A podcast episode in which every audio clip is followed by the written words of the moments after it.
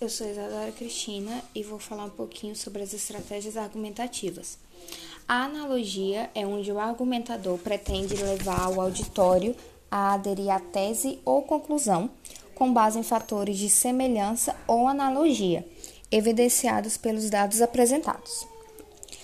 É, o argumento de autoridade é onde o auditório é levado a aceitar a validade da tese ou conclusão defendida a respeito de certos dados pela credibilidade atribuída à palavra de alguém publicamente considerado autoridade na área.